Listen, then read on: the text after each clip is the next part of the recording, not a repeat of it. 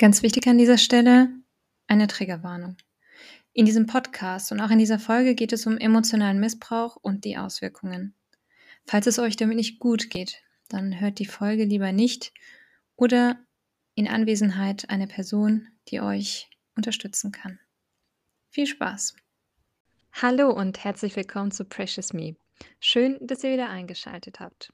In unserer heutigen Episode geht es mit dem Zyklus des narzisstischen Missbrauchs weiter. In unserer letzten Episode hatten wir bereits über Smear Campaign erzählt. Heute wollen wir euch den Übergang in die Discarding-Phase und das Hoovering genauer erklären.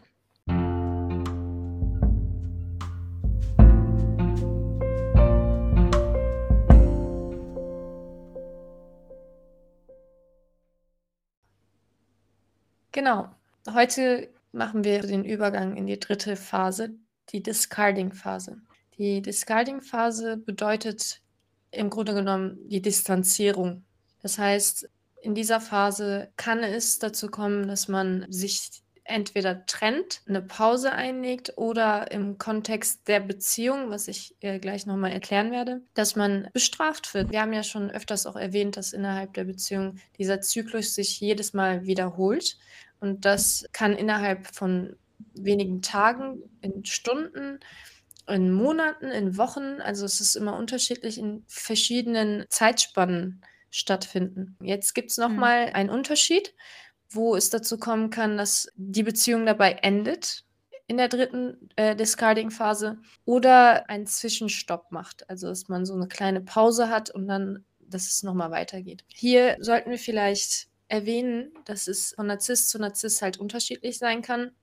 Eigentlich haben wir das schon ganz am Anfang vom Teufelskreis in der ersten Folge erwähnt, dass es offene Narzissten und verdeckte Narzissten gibt und dass sich der Zyklus in dem Sinn je nach Narzisst äh, sich ändern kann, also anders stattfinden kann. Vor allem zur Wiederholung, dass bei offenen Narzissten, also dass offene Narzissten Kurzzeitbeziehungen eher bevorzugen als Langzeitbeziehungen. Das heißt, dass sie eine kurze Beziehung haben, das kann ein paar Monate, Wochen dauern und dann komplett verschwinden und äh, also komplett aus dem Leben von dem Opfer erstmal weg sind. Bei verdeckten Narzissten hat man halt beobachtet, dass sie eher Langzeitbeziehungen bevorzugen, da sie auch eher versuchen, ein gutes Image aufrecht zu erhalten und ähm, gerne nach draußen zeigen, guckt mal, ich habe die perfekte Ehe und die perfekte Beziehung. Deswegen bevorzugen verdeckte Narzissten halt die Langzeitbeziehungen, aber es kommt halt oft vor, dass man in so eine Trennungssituation landet und die Beziehung dann nochmal startet. Und dass dieser Zyklus, also dass man diesen Zwischenstopp öfter mal hat. Discarding ist ja allgemein die Trennung, aber ich kann mir vorstellen, da gibt es auch unterschiedliche Möglichkeiten, wie man sich trennt oder wie man diesen Prozess gestaltet. Es gibt drei Aspekte in der Discarding-Phase, die stattfinden können. Eins davon ist äh, Abandonment, das zweite wäre Ghosting, das auch sehr oft gehört wird und bekannt ist, dieser Begriff. Mhm. Und der dritte mhm. Aspekt, wie gesagt, Full Discard. Was ist was? Abandonment würden wir als Abwendung übersetzen. Das heißt, es kann halt, wie gesagt, in unseren mehrmals erzählten Beispielen innerhalb der Beziehung sein, dass man kurz eine, so einen Zwischenstopp hat, dass man, äh, dass der Narzisst sich von seinem Opfer abwendet und erst eine Zeit lang mit dieser Abwendung dann bestraft und die Beziehung geht dann weiter. Ghosting ist Abtauchen im Grunde genommen. Der, der, der mhm. Narzisst oder die Narzisstin ist plötzlich weg für eine Zeit lang. Mhm. Das kann, wie gesagt, ein paar Tage dauern, das kann Wochen dauern, das kann Jahre sein, ähm, dass man plötzlich einen Kontaktabbruch hat und der Narzisst ist nicht mehr da. Dieses Ghosting findet meistens bei offenen Narzissten statt, dass die plötzlich abtauchen und dann nicht mehr auftauchen. Dieses Ghosting könnte dann in Full Discard übergehen und Full Discard ist dann wirklich, dass man äh, weggeworfen wird, dass man komplett verlassen wird. Es gibt da halt verschiedene Situationen und Gründe dafür. Es kann halt sein, dass jemand einen ghostet und wieder auftaucht, was auch oft bei verdeckten Narzissten dann passiert. Man wird geghostet, aber dann. Wird das? Ja, dann taucht er halt plötzlich wieder auf mit der Hoovering-Phase. Hm. Und das passiert halt oft, wenn die vor allem mehrere Beziehungen führen. Ja, stimmt. Ich weiß gar nicht, was schlimmer ist. Ich kann es gerade irgendwie nicht so ganz einsortieren. Ich weiß nicht, weil Abandonment ist ja eigentlich nur der Übergang in die in den ersten also in die erste Phase wieder. Das heißt, du kommst wieder in den Zyklus rein, was auch total schlimm ist. Mhm. Ghosting ist, finde ich, auch total schlimm, weil wenn jemand geht, plötzlich geht, einfach verschwindet, dann stehst du da mit 10.000 Fragen, mit allem, was da noch nicht geklärt war. Und das muss ja schrecklich sein. Auf jeden Fall. Andererseits ist vielleicht auch irgendwo eine, ich weiß nicht, ob man sich, ob man dann erleichtert ist, weil eigentlich hat man ja wahrscheinlich Hoffnung und äh, möchte die Beziehung fortführen, aber dann ist die Person weg. Und bei Full Discard, ich glaube, für die Person kurzfristig gesehen ist es wahrscheinlich schlimm, aber langfristig gesehen ist es ja eigentlich das Beste, was einem passieren kann, dass man sich von dieser Person trennt. Aber man hat wieder trotzdem 10.000 Fragezeichen, wenn man sich nicht bewusst Ja. ist, mit was man gerade zu tun hat. Das war ja bei mir der Fall. Und vielleicht auch Hoffnung, ne? Da, ist, spielt wahrscheinlich ganz viel Hoffnung mit rein. Verwirrung, mehr Verwirrung und Hoffnung hat man auf jeden Fall. Wegen Ja. der Verwirrung. Weil man sich Ja. irgendwie Hoffnung machen möchte und irgendwie trotzdem Mhm. noch positiv denken möchte. Aber ja, es ist ein sehr verwirrendes, eine verwirrende Situation, wenn man nicht weiß, was los ist. Ja. Beim Abandonment wäre das ja dann so, dass die Person ja aber etwas braucht, um einen wieder in den Kreislauf zu bekommen. Und da haben wir in diesem schönen Modell, in diesem schönen Kreislauf des Hoovering, das hatten wir ja auch übersetzt mit Staubsaugen oder Aufsaugen. Und das ist genau das, was die narzisstische Persönlichkeit macht. Die Person findet etwas, um das Gegenüber nochmal ja, aufzusaugen und dann in die erste Phase, beziehungsweise dann ganz schnell auch in den Kreislauf wieder ja, einzuleiten. Und dann geht das ganze Spiel wieder von vorne los. Aber vielleicht können wir ja ein paar Beispiele. Hm, Kannst du dich noch erinnern, wieso bei dir der Übergang von Smear Campaign zu Discarding war? Genau, sehr gut sogar. ich ich habe eigentlich schon ein paar Mal erzählt, immer den Aspekt meiner Mutter, dass wir plötzlich von meiner Familie, vor seiner erstmal und dann vor meiner auf einmal gelandet sind. Und das ist bei mir die äh, Discarding-Phase im Grunde genommen. Wir sind plötzlich vor meiner Familie gewesen und ich wurde beschuldigt. Smear Campaign im Grunde genommen. Dass ich ihn unglücklich Lass mich mache. dass- raten, zu aggressiv, zu Genau. sensibel, du liebst ihn nicht. Genau, Du bist eine ganz dieses- schlimme Ehefrau. Genau, dieses, diese ganzen Beschuldigungen, diese ganzen Smear-Campaign-Attacken da. Und Darf ich kurz Folge- fragen, hat er vor deiner Familie, deiner Mama irgendwas gesagt? Also hat er sie offen angegriffen? Er hat indirekt erwähnt, dass ich immer mehr wie sie werde. Okay, Aber ich glaube, keiner hat das wirklich verstanden in dem Moment. okay. Ich habe jetzt im Nachhinein natürlich verstanden, was da wirklich passiert ist. Damals natürlich nicht. Ich habe verstanden, dass er äh, diese Situation eigentlich ausnutzen wollte. Mich, er wusste, meine Schwachstelle ist meine Familie. Und ich möchte nicht, dass die von unserer nicht gut funktionierenden Beziehung was mitbekommen. Das hat er, glaube ich, wahrgenommen so, weil ich die ganze Zeit gesagt habe, komm, lass das zwischen uns lösen, nicht vor der ganzen Mhm. Familie. Und er hat darauf Was bestanden. ja auch gesund ist. genau, wir haben ja nicht mal, er ja, untereinander löst. Genau, er hat ja nicht mit mir gesprochen, er hat mich direkt vor die Familie gesetzt. Und ich weiß, Das dass ist das, heftig. ich weiß, dass das so eine Taktik war, weil er mich Hm. äh, runterdrücken wollte und Mhm. dass ich dann mir mehr Mühe gebe, das alles wieder gut zu machen. Und ich glaube, er hat auch die Hoffnung gehabt, dass meine Familie Mhm. ähm, das auch so machen wird. Dass meine Familie sagen wird, hört mal, das sind so Pipigramm-Gründe, Ja. warum wollt ihr euch trennen? Macht das mal an, also löst das mal erstmal unter euch, diese Kleinigkeiten. Das sind keine Gründe, sich zu trennen und dass die dann einfach mich wieder zurückgeschickt hätten mit ihm. Was aber dann halt nicht Ja. passiert ist. Da hat er selbst dafür gesorgt. er wurde ziemlich aggressiv gegenüber meinem Bruder. Und mein Bruder hat versucht, äh, sehr ruhig zu reagieren und hat ihm ganz nett gesagt, guck mal, du reagierst gerade über, versuch mal ein bisschen ruhig zu bleiben und äh, rational an die Sache ranzugehen. Und er ist dann komplett ausgetickt, hat auf den Tisch gehauen und ist aufgestanden und meinte so, wer, wer denkst du, wer du bist? Wer denkst du, wer ich bin? Du kennst mich doch gar nicht, dies und das. Hat ihn dann so leicht angegriffen. Und die Situation hat dazu gesorgt, dass mein Vater dann in dem Moment meinte, regt euch mal alle ab, ihr geht jetzt nach Hause, sie bleibt jetzt hier mit uns für eine Woche, also sie soll auch mal runterkommen und zu sich kommen. und wir treffen uns in einer Woche nochmal bei euch oder bei uns und besprechen diese Situation nochmal, wenn alle runtergekommen sind und sich abgeregt haben. Das hat dazu geführt, dass ich dann plötzlich bei meiner Familie geblieben bin und ich glaube, das war nicht der Plan von ihm, Mhm. ganz und gar nicht. Ähm, Das hat er ja immer versucht zu verhindern. Er wollte ja nicht, Genau. dass du zu deinen Eltern gehst. Und dann Genau. warst du auf einmal eine Woche dort. Oh mein. Genau. Natürlich habe ich dann eine Woche lang, ohne manipulative Sachen abzubekommen, vor allem mein älterer Bruder, der mir, äh, der mir zugehört hat und dann irgendwie meinte, Mhm. indirekt, also er wusste jetzt nicht begriffmäßig, was es ist, aber er konnte mir eigentlich indirekt erklären, dass es ein Narzisst ist. Er meinte, du hast Mhm. gerade eine super egoistische Person vor dir, glaube ich, die an nichts anderes denkt an, als an sich selbst. Und er hat mir das versucht hat klarzumachen in dieser Woche Okay. was dann so ein Realitätsschlag in mein Gesicht war, wo ich mir erstmal eingestehen musste, kann das sein? Kann es wirklich sein, dass er, dass ich ihm scheißegal bin im Grunde genommen? Mhm. Und, und ich, je mehr ich realisiert habe, dass in was für eine Situation er mich ein, reingesteckt hat, desto mehr habe ich dieses Gefühl bekommen, als ob ich so ein so einen Messerstich in den Rücken bekommen habe Mhm.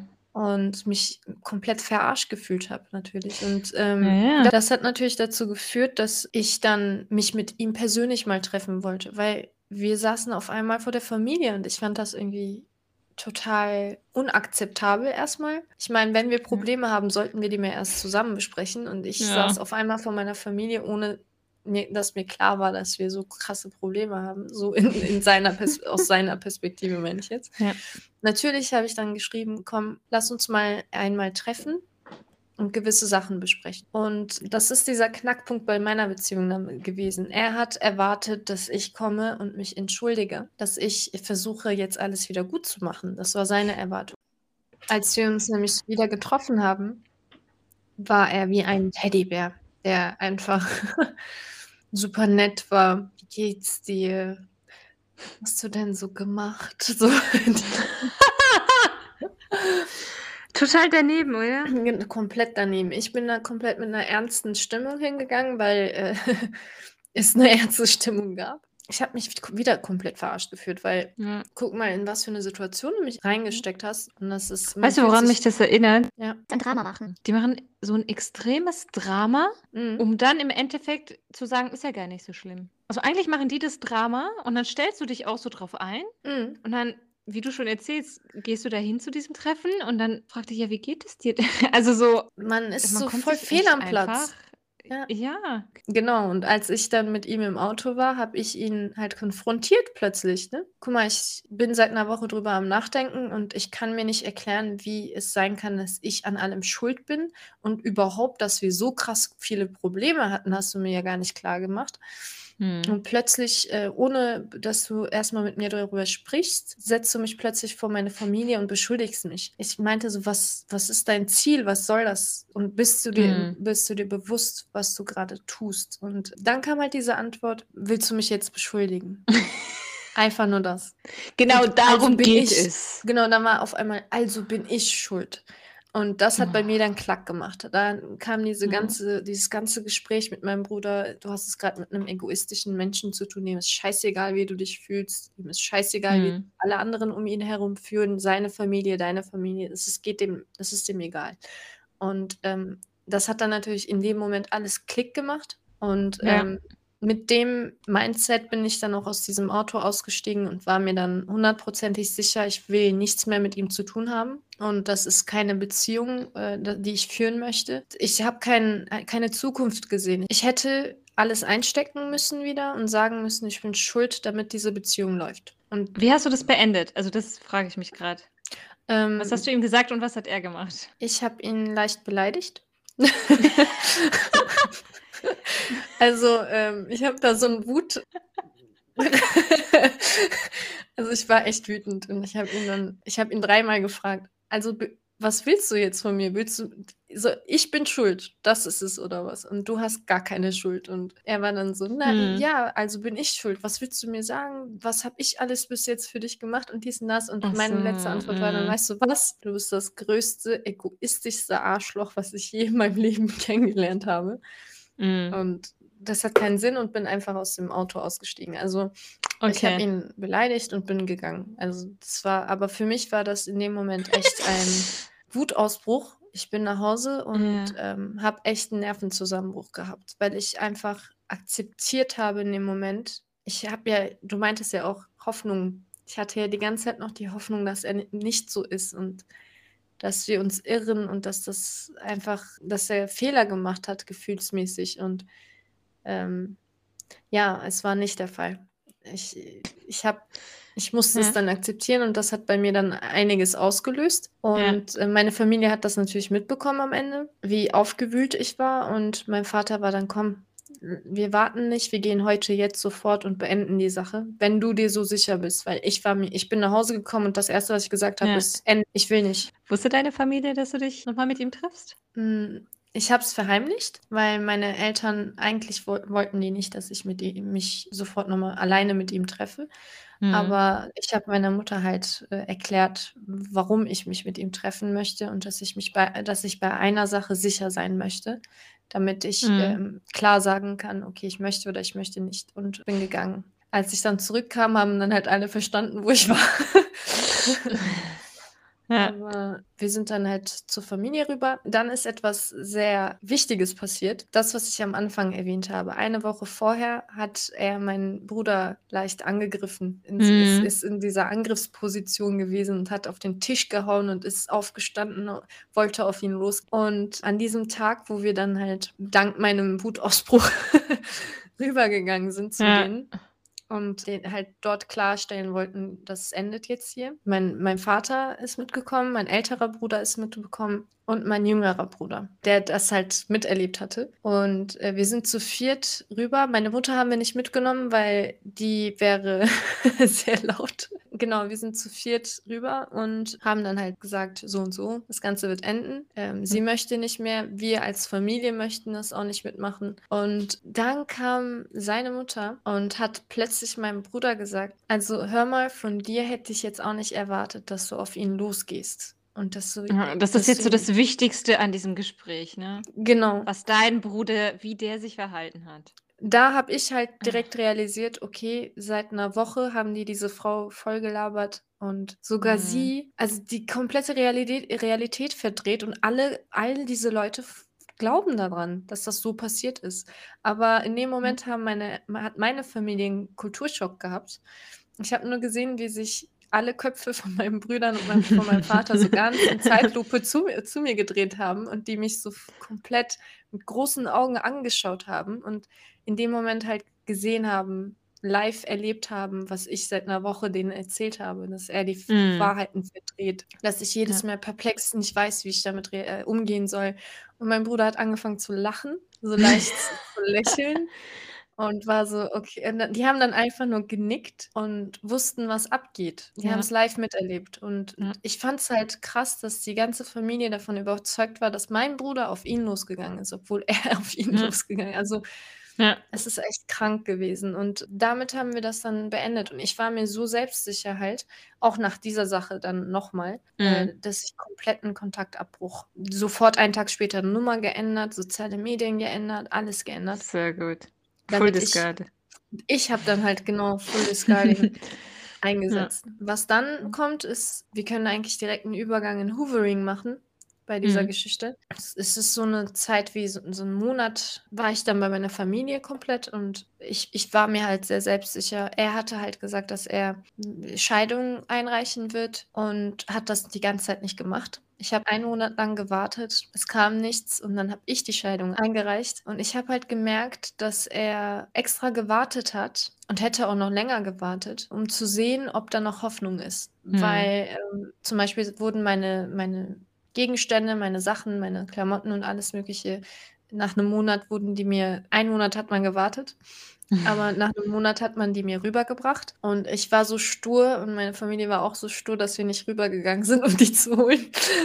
Mhm. Und weil ich da nichts mehr zu suchen haben. Also ich, ich wollte da nicht mehr hingehen und Ja. ähm, deswegen haben wir denen gesagt, okay, bringt bitte die Sachen vorbei. Und die haben dann halt wirklich sehr lange gewartet. Irgendwann haben sie sie gebracht und innerhalb diesen Monats habe ich, wurde ich halt über Narzissmus von dir aufgeklärt. Und innerhalb von diesem Monat wurde ich immer mehr bewusst und wusste jetzt, was los ist. Mhm. Genau dann, wo ich über all die Taktiken und jeden möglichen Kram, was da passiert, gelernt habe, passiert dann das eine, dass meine Sachen zurückkommen. Und es gab einen Bilderrahmen in, in unserer Wohnung, wo unser Kindheitbild drin war.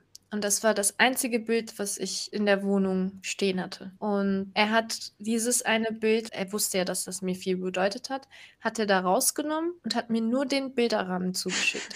so gestört. Und ich habe mich Oh. verrückt gefühlt, weil ich habe mich paranoid gefühlt. Ich bin da komplett hysterisch. Ich so, das hat er bewusst gemacht. Der wollte mir da so. Und meine, meine Eltern haben Angst bekommen, weil die gemerkt haben, dass ich so komplett so, dass ich getriggert war einfach, dass ich so Mhm. einen Gefühlsausbruch auf einmal wieder hatte. Ich habe mich, wie gesagt, verrückt gefühlt, weil ich auf einmal alles wahrgenommen habe und Ja. genau wusste, was er gerade versucht zu tun. In so Kleinigkeiten. Und das macht einen echt, das nimmt Ja. einen mit, wenn man das merkt. Danach Ja, aber wenn du es nicht weißt, aber guck mal, wenn du es nicht weißt, womit du es zu tun hast, dann denkst du dir ja, ah, also ist ihm das wichtig. Irgendwo bin ich ihm ja doch wichtig. Er hat das Bild behalten. Das ist dann der Trick an der ganzen Sache. Das ist die Taktik eigentlich.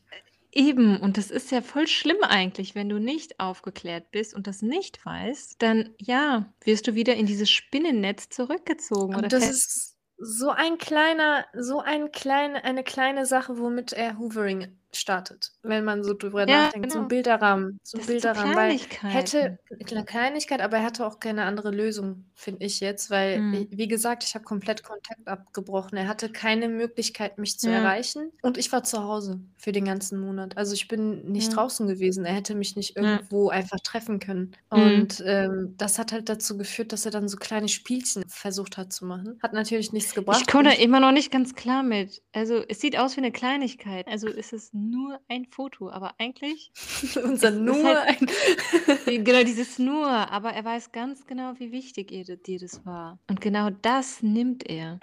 genau. Das ist so nach außen sieht es echt so wie so eine Kleinigkeit aus, aber eigentlich ist das so perfide durchdacht. das Das ist ist richtig schlau, muss man sagen. Also das ist wirklich taktisch extrem schlau. Wenn man dann auch noch erwähnt, dass kurz danach dritte Personen halt dann bei uns vorbeikommen, Bekannte, die abchecken, Hm. was ich jetzt denke, die nachfragen. So, Ja, ist dann gar keine Hoffnung mehr da? Und wo ich Mhm. dann antworte, nein. Und die das natürlich dann weitergeben, ne? Mhm. Aber ich wurde dann halt auch so leicht so ausgefragt. So. Also siehst du da gar keine Hoffnung mehr drin? Willst du gar nicht mehr? Hast du gar Mhm. keinen Grund und dies und das? Und ist, das war mir dann natürlich auch bewusst. Ich so kleine Spielchen und dann noch dritte Personen eingesetzt und dann noch Ja. äh, so über meine Brüder so, warum hat Ja. sie so schnell aufgegeben und so. Solche, solche Sätze habe ich dann auch noch mitbekommen. Aber das war mir dann halt alles bewusst. Ich habe mich nämlich oft Ja, hinterfragt, habe ich zu schnell aufgegeben? Diesen, diese Frage hatte ich mir selbst auch sehr oft gestellt, aber je mehr ich aufgeklärt wurde, je mehr ich nachgelesen habe, erfahren habe über Narzissmus und Ja. all diese Mechanismen, war ich mir halt dem bewusst, was er da gemacht hat. Und ich konnte Ja. eins zu eins analysieren, okay, das war wahrscheinlich der Grund und ich konnte Antworten finden, was Ja. dazu geführt hat, dass ich sehr selbstsicher wurde. Und das, ja, das Spielchen ging dann den Bach runter. Ich habe die Scheidung eingereicht und das wollte er eigentlich scheinbar nicht. Mhm. Obwohl er gesagt hat, er möchte mich, mich scheiden, Ja. aber ähm, Ja. ja, Lustig. Hat Papa auch gesagt. Hat er auch nie gemacht. das ist auch so eine Sache. Eine Ähm, Drohung. Das, und dann, wenn es auf einmal passiert ist, sind die dann so, hä? eben. Und dann kann man auch sagen, dann kann man wieder in die Opferrolle. Ich wurde verlassen. Sie Genau. ist gegangen. Gen- So. Ja, das habe ich auch abbekommen. Also ist, scheinbar hat sie mich nicht geliebt. So. Genau, genau. Also, das, ich hatte recht. Sie hat mich nicht geliebt. Ich habe das gemerkt und sie ist gegangen. Also sie war nicht bereit zur Ehe, das war ihr zu Also, viel. Ist ja, auch so eine Ausrede, die man dann abbekommt. ja. Scheinbar, äh, Aber das. Dann wurde ich Ja. als äh, links dargestellt, als eine Person, die nicht reif genug ist für eine Ehe. Es wird Ich, alles so schön verdreht und so so, f- passend so als viel dann Geschichte wieder zu, erzählt. genau, so viel dann wieder zu Smear Campaign. Man ist Ja. dann halt wieder die schlechte Person. Ja. Andersrum wäre es dann so gewesen, also ich, es gibt auch andere Beispiele in meinem Umfeld, wo dann ähm, die Hoovering-Phase richtig krass eingesetzt wird, wo dritte Personen, Mhm. die Familie wird überredet, Ja.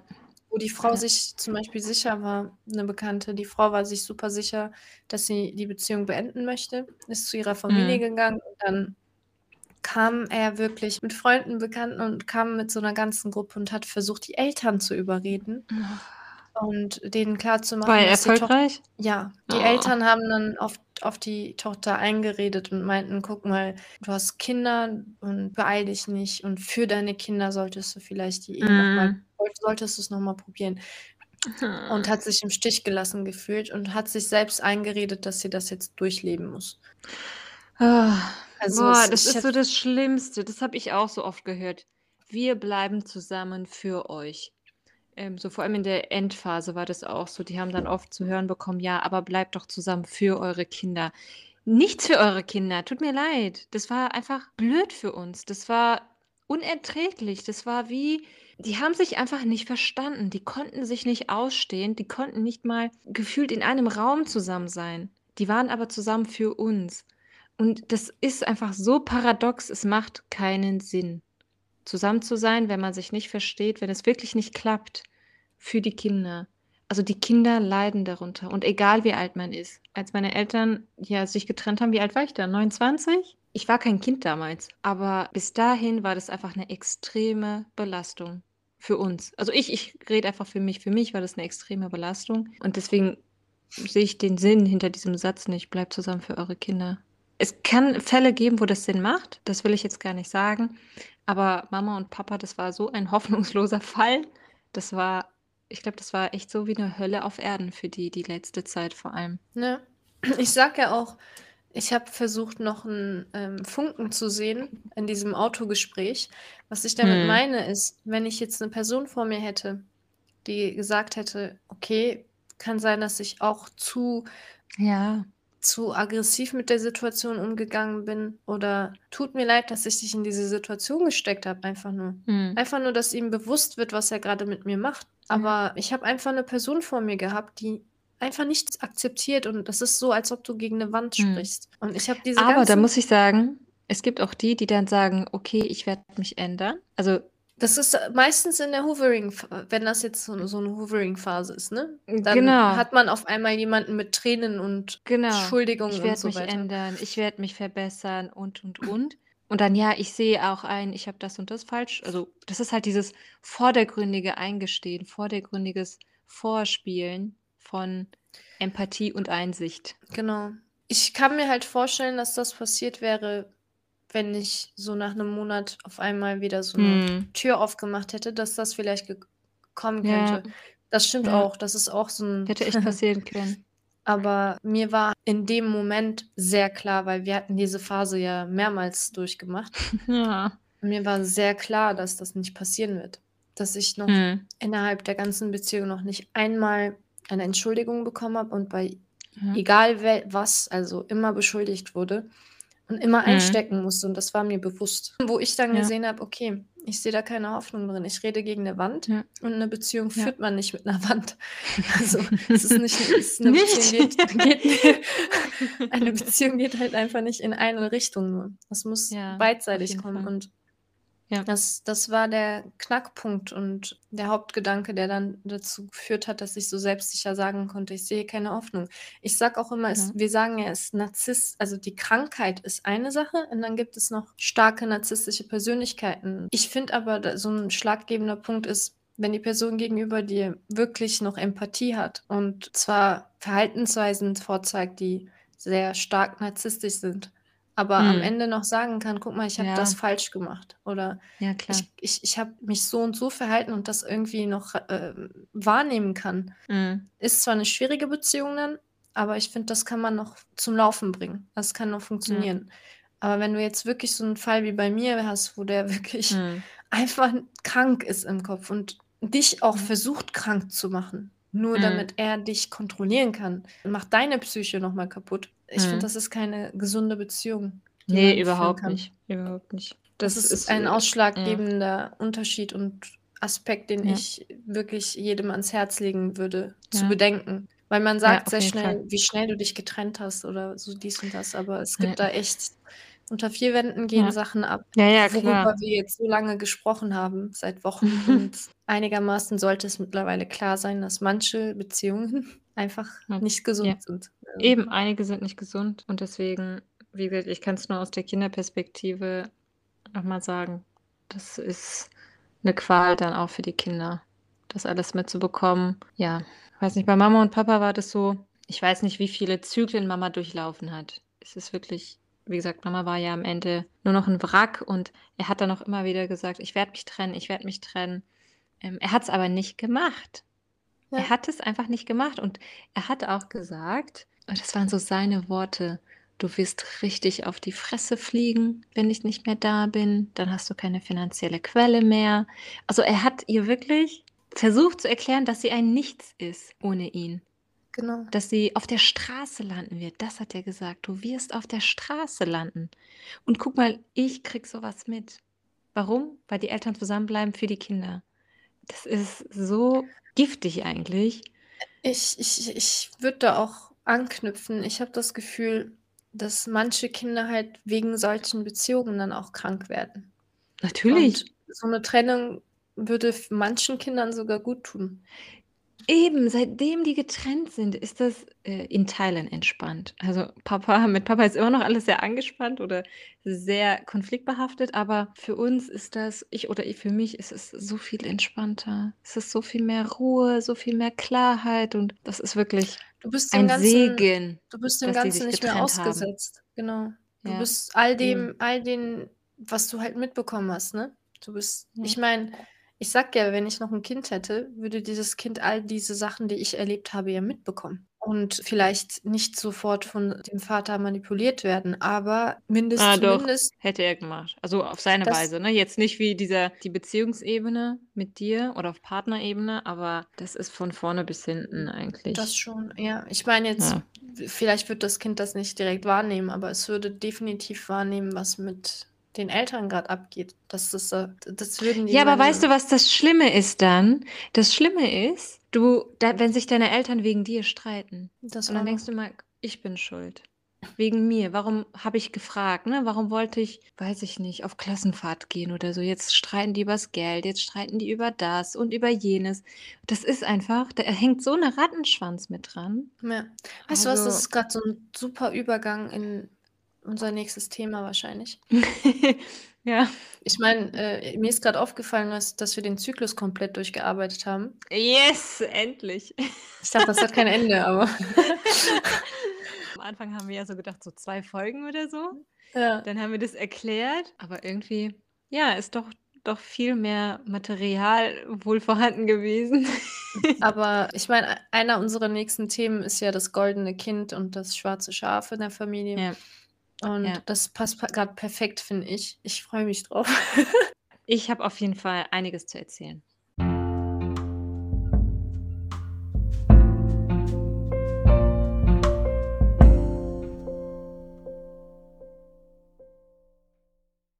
Ja, das war es dann auch schon mit der heutigen Episode. Wir freuen uns, dass ihr eingeschaltet habt und sagen bis zum nächsten Mal. Tschüss. Tschüss.